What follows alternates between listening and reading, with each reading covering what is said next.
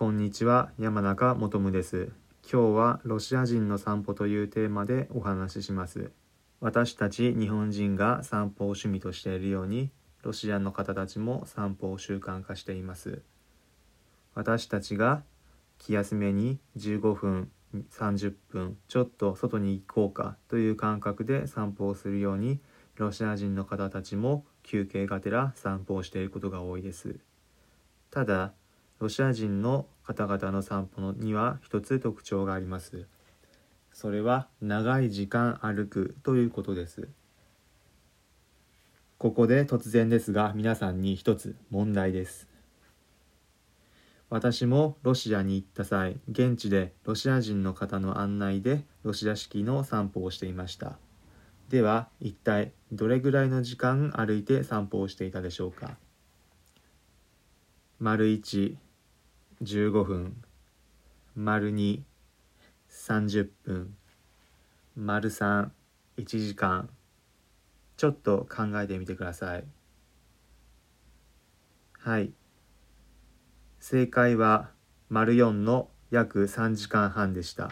とてもロシア人の方は歩くのが大好きで長い時間散歩をするんですね。3時間半ほぼぶっ通しで歩いていました。ロシアのハパロフスクという町。ロシアの中では一番東側にある町でアジア日本に近いところに位置している町です。その町に行った時現地でロシア人の方と一緒に散歩をしました。お昼ご飯を一緒にだいたい1時間ちょっとぐらいの時間をかけてランチをしてその後ハバロフスクの街を案内してもらえるということで一緒に散歩に行きました。ロシア式の教会を見学しに行ったりアムール川の川沿いの街並みを一緒に眺めたりということで街歩きをしていました。とても楽しい時間でした。ただ長い時間歩いてくるとどうしても疲れてくるんですね。1時間2時間と経った時にまだ歩くのかと正直思っていました。事前にロシア人の方は散歩が長いという情報は掴んでいたのですがさすがにとても長いなと思いました。そして最終的には約3時間半弱経ったところで散歩は終わりとなりました。その間休憩は一度しかありませんでした。自分から休憩を申し出てもよかったんですがその時はロシア式の散歩を体験してみようと思い相手の方が休憩を言うまでは基本的に待ってみることにしました。日本だとちょっと歩けばちょっと休憩しようかというような風になると思うんですがロシアだとそういうことはなくぶっ通しで歩いていました。一度だけ観覧車がある公園に行った時に一緒に観覧車に乗ってみようということになりそこで座ったのですがその時以外はずっとぶっ通しで歩き回っていました。正直さすがに疲れました。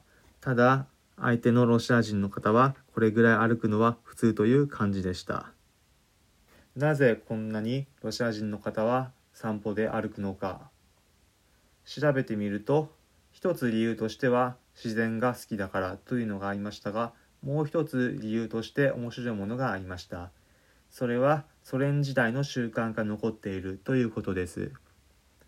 ソ連時代は至る所に建物の内の盗聴器が仕掛けられていて内々の話をする時に建物内では不便だから散歩をしながら重要な話をするということがありました。なので散歩の時間がどうしても長くなっていた。その習慣が多少残っているのではないかという考えでした。確かにソ連時代のことを考えるとあり得ると思いましたし面白い考えだなと思いました。